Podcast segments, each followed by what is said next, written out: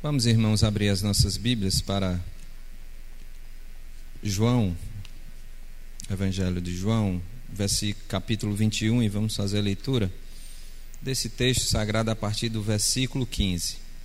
Diz assim a palavra: Depois de terem comido, Jesus perguntou a Simão Pedro: Simão, filho de João, você me ama mais do que estes outros me amam? Ele respondeu: Sim, o Senhor sabe que eu o amo. Jesus lhe disse: Apacenta os meus cordeiros. Jesus perguntou pela segunda vez: Simão, filho de João, você me ama? Ele respondeu: Sim, o Senhor sabe que eu o amo. Jesus lhe disse: Pastorei as minhas ovelhas. Pela terceira vez, Jesus lhe perguntou: Simão, filho de João, você me ama? Pedro ficou triste por Jesus ter perguntado pela terceira vez: Você me ama? E respondeu: O Senhor sabe todas as coisas, sabe que eu o amo. Jesus lhe disse: Apacenta as minhas ovelhas. Como compreender o amor de Deus? Como dimensionar? Como perceber e sentir todo este amor. Como poderemos eu e você viver numa ótica, no entendimento de que esse amor nos alcançou de uma forma plena e completa e nada nos falta? Como perceber essa completa missão de Deus cumprida em Cristo Jesus, demonstrando o seu amor maior, e como viver diante de um amor imensurável, incalculável, muitas vezes até incompreendido por nós, pela forma tão grandiosa do amor do Pai. Nós temos na nossa missão amar a Deus, sobre todas as coisas e ao próximo, proclamando Jesus e fazendo discípulos. Amar a Deus deve ser aquilo que impulsiona o nosso ser, aquilo que dá sentido à nossa vida. Amar ao Senhor deve estar como ordem prioritária antes de todas e qualquer prioridade na nossa vida. Tudo se torna secundário quando nós imaginamos e pensamos no amor de Deus. E isto, quando nós vivemos, experimentamos em alguns momentos da vida, nós temos a percepção, nós temos inclusive o sentimento de que Deus completa verdadeiramente tudo na nossa vida, quando nós o colocamos, Ele, acima de todas as coisas. Quando nós dedicamos daquilo que temos de melhor, do tempo, do esforço, quando nós dedicamos da nossa capacidade intelectual, emocional para buscar intencionalmente obedecer o seu chamado e viver o seu amor. Meus irmãos, é quase impossível compreender o amor de Deus. Humanamente falando, nós não temos palavras para definir exatamente que amor é esse, quão grande amor é esse. O próprio João no versículo, capítulo 3, versículo 16. Ele diz: Porque Deus amou o mundo de tal maneira, de uma maneira que nós não conseguimos compreender, de uma maneira que nós não conseguimos definir, de uma maneira que nós temos limitações mentais, inclusive, não temos esta dimensão do grande amor de Deus. E se não conseguimos compreender toda a profundidade, toda a abrangência do amor do Pai, nós precisamos entender que nós vivemos por meio deste amor. Na vida do cristão, tudo acontece por meio do amor de Deus. É nesta vida, é nosso, nosso dia a dia, é diante das lutas, das dificuldades que nós vamos percebendo que tudo deve convergir para o nosso desejo maior de amar a Deus, de se submeter a Deus e a sua vontade, muito mais do que a nossa. E amar a Deus é justamente compreender que tudo que Deus fez por nós é pleno, completo e eterno. E nada, nenhuma mancha, nem mácula alguma pode causar na nossa trajetória quando nós nos dispusermos a colocar, a entronizar Deus como prioridade na minha vida. Colocando Ele no seu devido lugar e o único lugar que Ele pode estar. Meus irmãos, nós temos essa capacidade, sabia? Ainda que seja indescritível, ainda que seja difícil de conceber, de definir, por meio do próprio Senhor Jesus e pela sua graça, nós temos hoje a capacidade de viver centrado no amor do Pai. Se não fosse esse amor, onde estaríamos nós? Onde estaríamos nós se não tivéssemos, a, pela fé, a convicção de que Deus já fez o que era necessário para a minha vida? Nesse texto, Jesus encontra os seus discípulos pescando, voltando àquela vida anterior. Nesse texto, Jesus busca os seus discípulos, sete deles, vivendo essa vida meio que sem saber o que fazer. Já se sentiu assim? Depois de uma situação, Jesus já tinha aparecido para alguns, mas mesmo assim eles tinham indefinição sobre a sua vida Talvez as perguntas que vinham na mente de Pedro é, depois de negá-lo, depois de ter três anos de experiência profunda com o Mestre, ele teve aquela fatalidade de negar Cristo quando Jesus foi preso. E aquilo com certeza martelava na sua mente, e ele precisava se libertar daquele sentimento de derrota de um homem que era muito impossível que tinha muito desejo no coração de buscar a Deus e era sempre o primeiro a se propor a estar e buscar o Senhor, a seguir os desafios que Jesus fazia, Pedro era este homem. Mas foi justamente este homem que há poucas horas antes tinha dito: Ainda que todos me neguem, eu jamais te negarei.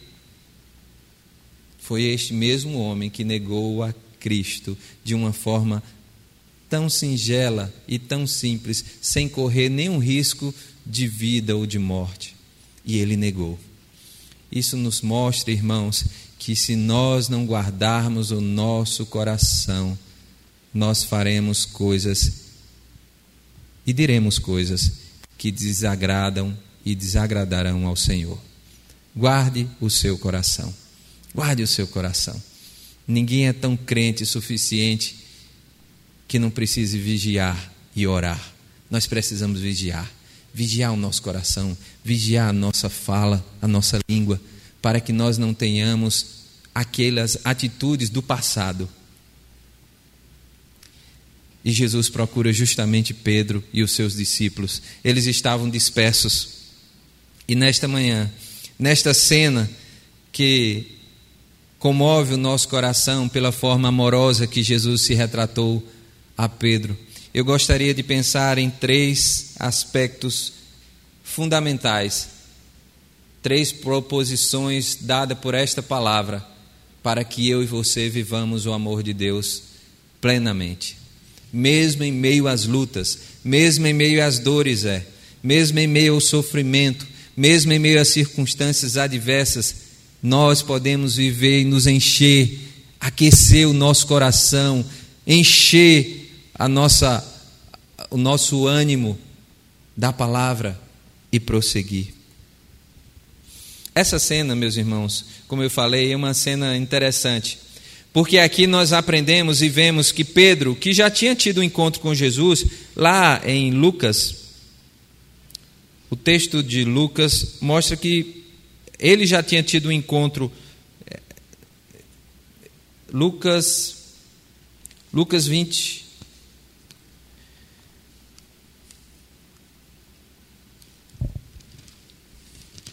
Lucas 24.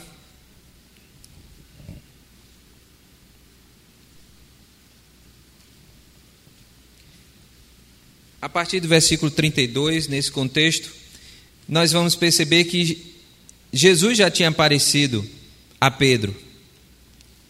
Não achei o versículo exato. Mas aqui o texto, no contexto, mostra que Jesus já tinha tido esse contato com Pedro. Então, quando Jesus aparece aqui a, a Pedro e aos discípulos, Jesus já tinha aparecido também aos outros discípulos. E talvez o que veio na mente de Pedro, quando viu Jesus ali preparando aquele café da manhã, foi aquele sentimento de que aquele pão que Jesus preparava e aquele peixe que eles pescaram ali lembrou muitas coisas. Lembrou da primeira multiplicação de pães, onde alimentou cinco mil pessoas. Lembrou a Pedro daquilo que Jesus fez, alimentando e trazendo sempre alimento para eles, quando eles estavam ali sedentos e com fome. Trouxe a Pedro lembranças dos milagres de Jesus. E agora estava ali, Jesus pescando e preparando um café da manhã para aqueles homens. E essa é a primeira verdade. Ele nos amou primeiro. Foi Jesus que tomou a atitude de procurar esses homens que estavam lá pescando. Foi Jesus que preparou, no versículo 15 do texto que nós lemos de João 21, fala deste momento, depois de terem comido, porque Jesus, no versículo 12, o chamou, dizendo: Jesus disse a eles: Venham comer. Irmãos, depois de terem sido servido pelo próprio Senhor Jesus, depois de Jesus ter estendido as mãos, eles tinham agora a necessidade de tomar uma decisão. Nós amamos porque Ele nos amou primeiro. 1 João 4, e 19 diz isso: Ele, nós amamos porque Ele nos amou primeiro. Esta é a maior verdade, ou é a primeira grande verdade que nós vemos aqui. O cuidado de Jesus, o seu amor, Ele nos alcançou. Jesus convida estes homens para comer a comida. Jesus doa do seu tempo, da dedicação, do seu amor para os discípulos mais uma vez depois de ter vivido tanto e ter entregue já a sua própria vida na cruz do Calvário, ele, depois de ressurreto, depois de vir aqui e aparecido a muitas pessoas, ele chega até este momento e faz questão de tratar a Pedro e trazer essas indagações. E Jesus pergunta: Ele nos amou primeiro, lá em Efésios, esse texto é tão especial falando da graça e do amor de Deus. Efésios 2.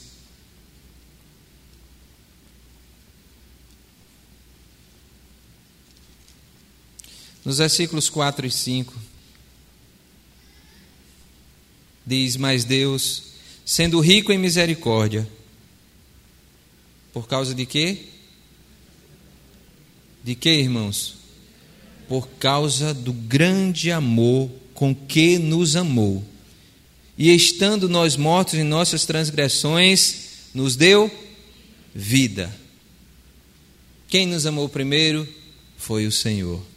Nós somos alvos do amor de Deus, nós somos aqueles que hoje, vinte séculos depois, estamos aqui reunidos sendo alvos do amor de Deus. Nós passaremos, se Jesus Cristo não voltar, outras gerações virão e o amor de Deus estará permeando, estará alcançando pessoas, porque Ele nos amou primeiro.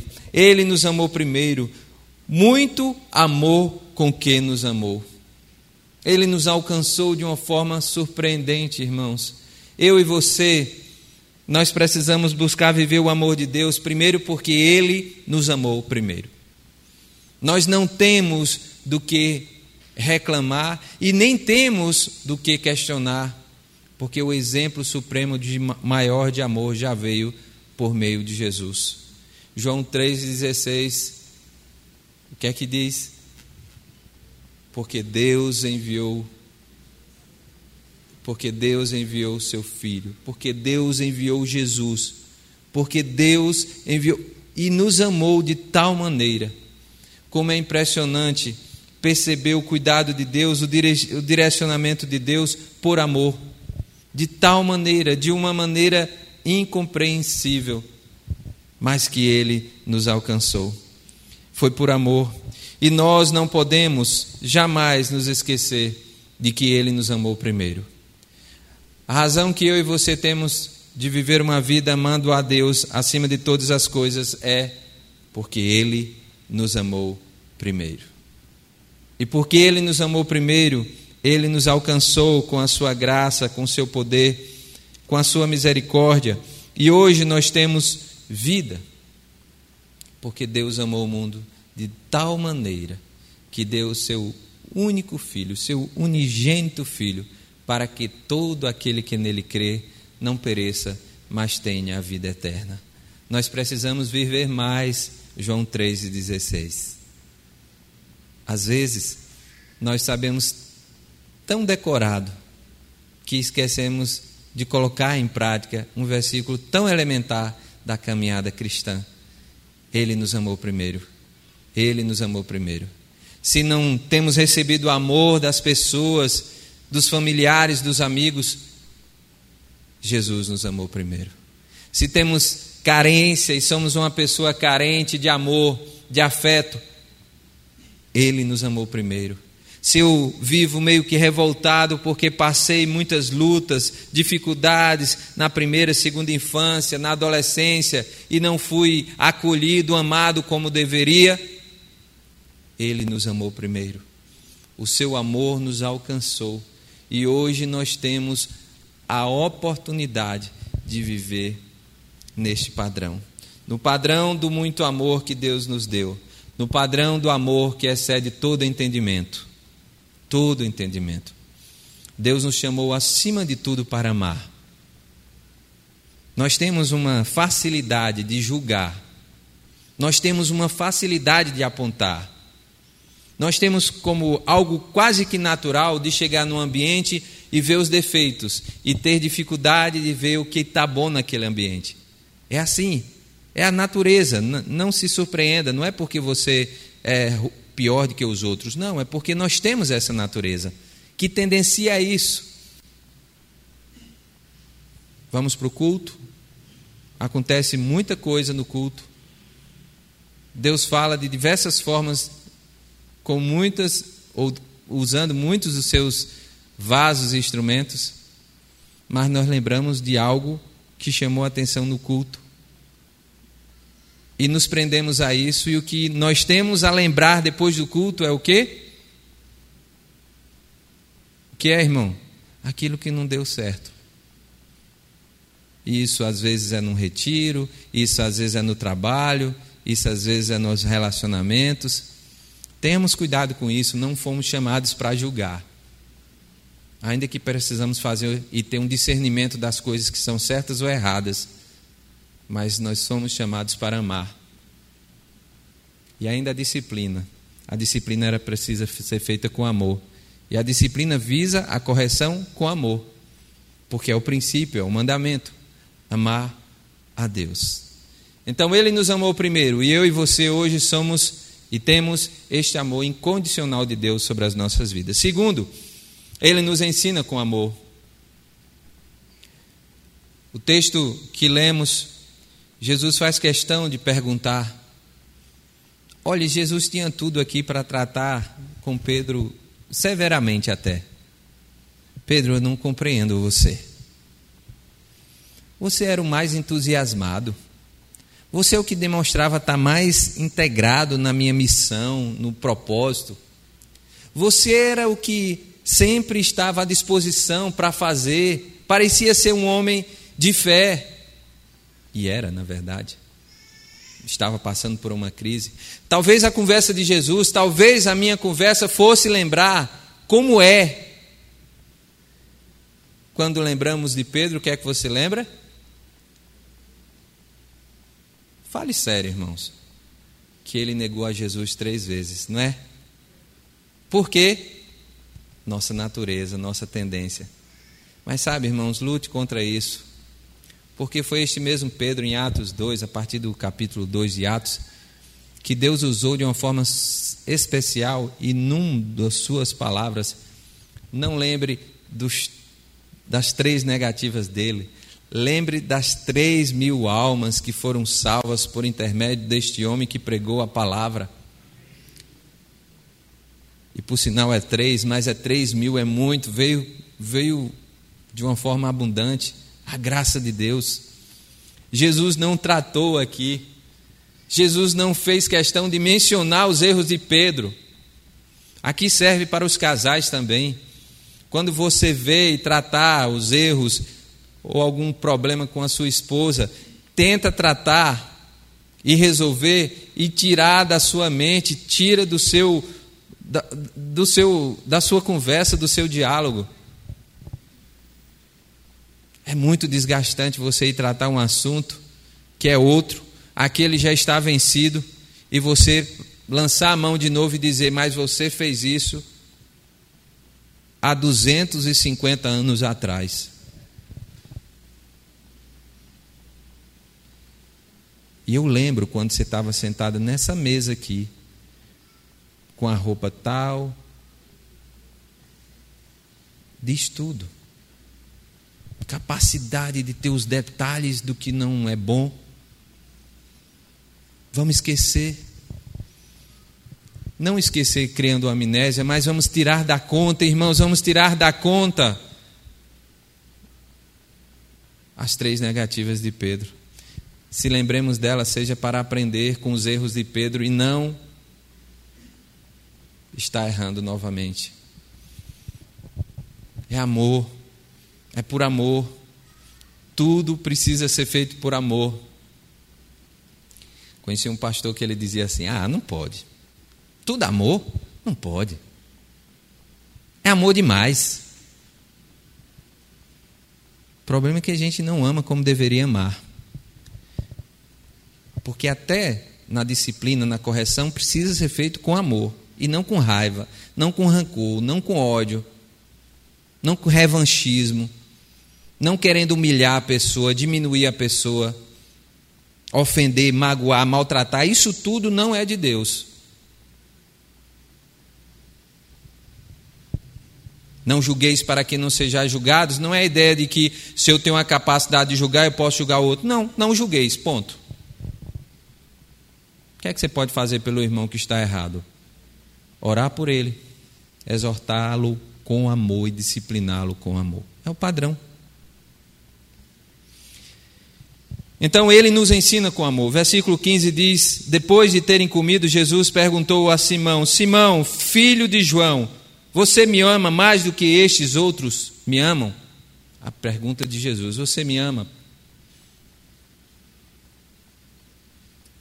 Acho que essa pergunta cabe para todos nós. Todos nós. Não para ouvirmos do Senhor, porque isto foi algo do Senhor com Pedro mas para me questionar: eu amo realmente ao Senhor? Eu tenho amado ao Senhor como deveria? Eu tenho multiplicado este amor e derramado de graça e misericórdia na minha vida, na minha caminhada, na minha casa, com os meus filhos, com a minha esposa. Eu tenho vivido este amor Jesus nos ensina com amor. E ele faz esses questionamentos, pergunta a Pedro, depois de Pedro ter negado três vezes. E o texto que eu tinha falado lá em Lucas é Lucas 24, 34, que Jesus já tinha encontrado com Pedro antes. E é possível que eles tenham conversado sobre isso. Mas Jesus estava aqui perguntando, mais uma vez, com amor, ensinando com amor, dizendo: Pedro, você sabe, você tem a dimensão do que é me amar. Você sabe o que ele espera, Pedro. Você sabe o que eu farei da sua vida. Tudo começa por amor a Deus. O amor a tudo subsiste. O amor jamais acaba. Nós lemos aqui no início do culto. 1 Coríntios 13. Se tudo acabar, na nossa vida, ainda haverá o amor de Deus, porque ele jamais acaba. Jamais. E aqui Jesus envolve Pedro com o seu amor. Em Marcos 16, este é o único evangelho que faz questão de mencionar o nome de Pedro. Marcos 16, versículo 7. Depois deles irem ao túmulo, túmulo vazio, o anjo dá uma palavra. Olha o que diz o texto. 16, a partir do versículo 6. Ele, porém, lhes disse: Não tenha medo.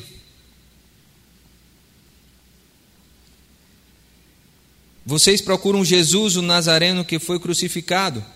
Ele ressuscitou. Esta é a notícia maravilhosa. Jesus ressuscitou. Ele não está aqui. Vejam o lugar onde ele tinha colocado. E olha a instrução aqui. Vão, mas vão, e digam aos discípulos dele e a Pedro que ele vai adiante de vocês para Galiléia. Lá vocês os verão, como ele disse. Irmãos, o Senhor Jesus ensina com amor. E ainda que Pedro tivesse negado, e naquele momento, ainda sem ter conversado com Cristo, porque Jesus já tinha sido morto e ali ressuscitou, Jesus faz questão de, através desse homem, incluir Pedro nessa boa notícia, nessa boa nova da ressurreição de Jesus. Mas por que citar aí a Pedro, se, se Pedro era um discípulo de Jesus?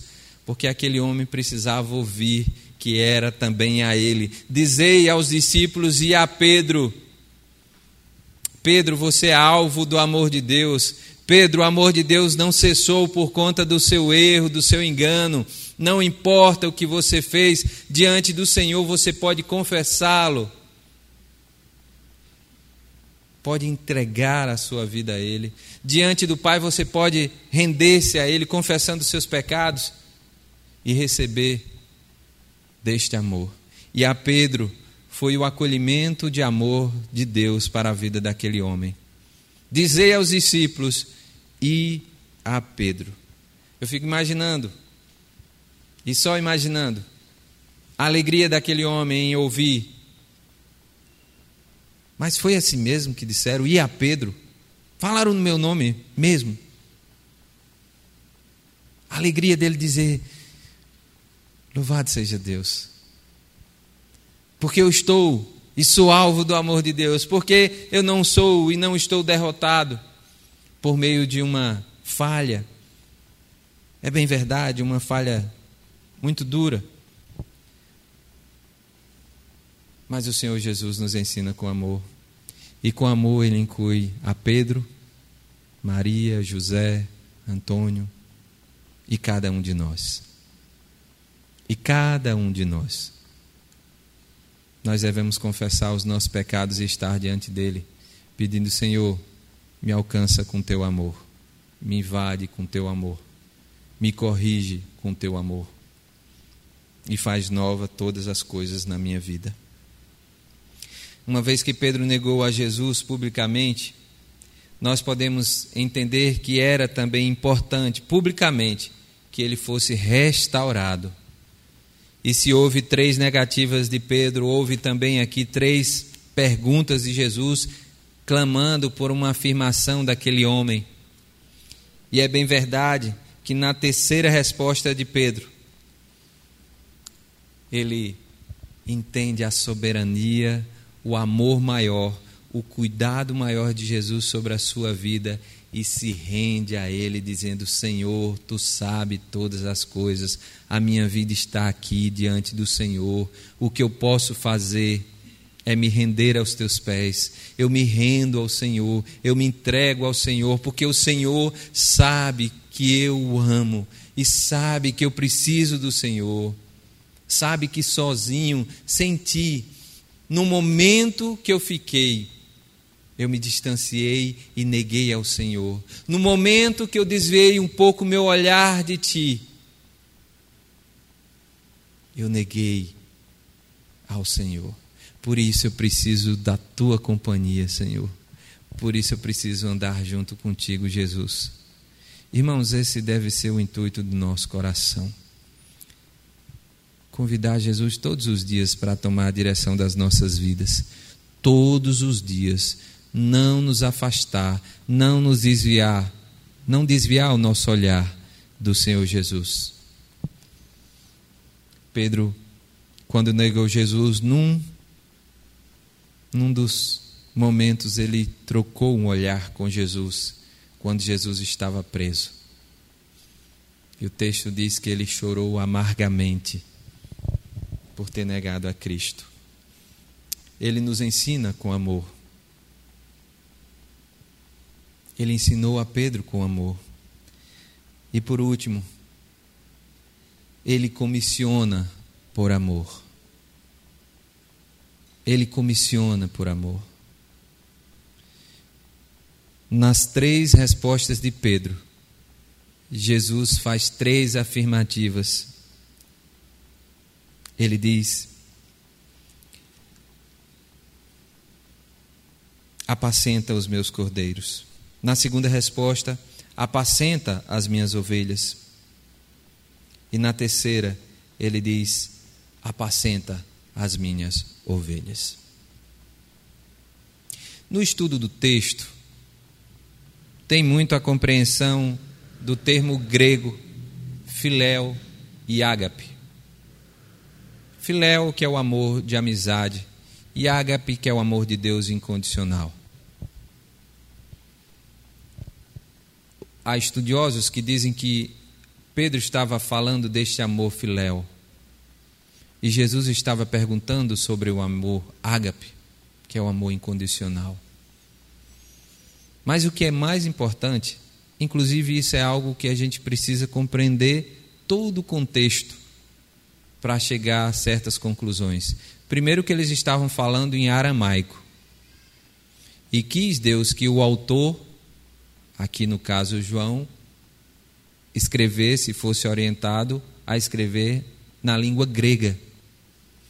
E que palavras têm sentidos parecidos e nem sempre retratam exatamente aquilo que é. Mas a verdade é que o amor de Deus, ele é incondicional, ele é o amor ágape. É este amor que nos alcançou, é este amor que nos ensina, mas é este amor que também nos condiciona, que nos comissiona. É este amor que nos envia, irmãos. É por este amor que nós somos enviados para pregar este amor, para multiplicar este amor. Ele envia Pedro a cuidar de pessoas. Ele diz: Apacenta as minhas ovelhas, e por amor a Jesus, Pedro colocou à disposição a sua vida para apacentar as ovelhas do seu rebanho. E aqui o elemento chave, o elemento chave para essa vida sendo comissionada, enviada, enviado pelo Senhor para pregar do seu amor às pessoas é o amor de Deus. Mais uma vez, é pelo seu amor. O amor a Deus é o elemento central aqui que Jesus estava trazendo para a vida de Pedro. E hoje, meus irmãos, da mesma forma, o elemento central da nossa vida é o amor a Deus. É o principal, é o que deve estar na nossa mente, no nosso coração, arraigado, alicerçado, enraizado, para que vivamos conforme os seus ensinamentos. E assim tenhamos a capacidade de receber dele, do próprio Senhor Jesus, um comissionamento de amor e por amor. Ele diz: Ide por todo o mundo, pregai o evangelho a toda criatura, pregai o amor de Deus. Falem para as pessoas que há um Deus que as ama de tal maneira que enviou o seu filho. E esse filho já cumpriu o propósito, já morreu na cruz, já ressuscitou, aleluia, já ressuscitou, vive para sempre e está aqui mandando os seus, comissionando os seus filhos a irem e propagarem deste amor, deste amor que não é condicional, é um amor incondicional, deste amor que é eterno, deste amor que não cessa, que não acaba, deste amor que nada pode deter. Lucas 10, 27. É um texto muito conhecido e nós falamos sempre. No versículo 27 de Lucas,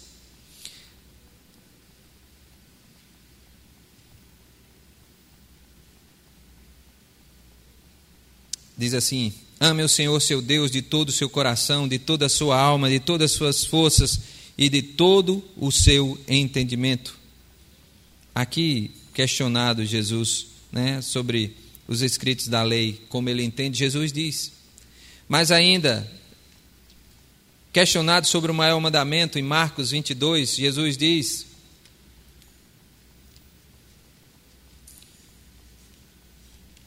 Aliás, Mateus 22, no versículo 37, Jesus respondeu, Mateus 22, 37. Ame o Senhor seu Deus de todo o seu coração, de toda a sua alma, de todo o seu entendimento. Este é o grande e primeiro mandamento. O segundo, semelhante a este, é amar ao próximo. Mas o primeiro e grande mandamento é: ame o Senhor seu Deus de todo o seu coração, de toda a sua alma, de todo o seu entendimento. Meus irmãos, como nós precisamos viver este amor nos nossos dias. Como nós precisamos viver este amor em toda a nossa vida. E como só teremos a capacidade de encontrar um verdadeiro sentido da vida se vivermos este amor. Sim, eu e você precisamos pagar um preço. Este amor sacrificial de Cristo na cruz do Calvário, que nos deu a condição de estarmos por amor na presença de um Deus eterno, nos convida a viver um compromisso em obediência a Ele e à Sua palavra. Não é nada impossível, não é nada que eu e você não possa fazer, mas é algo que nós precisamos negar a nossa própria carne, a nós mesmos, e buscarmos viver na presença de Deus. Vivermos especialmente nesses dias por amor e pelo amor. Porque Ele nos amou primeiro, porque Ele nos ensina com amor e porque Ele comissiona por amor. 1 Coríntios 13, 13 diz: Agora, pois, permanece a fé, a esperança e o amor estes, esses três, porém, o maior deles é o amor. Eu fico imaginando como é viver sem fé e sem esperança. Na minha visão é impossível.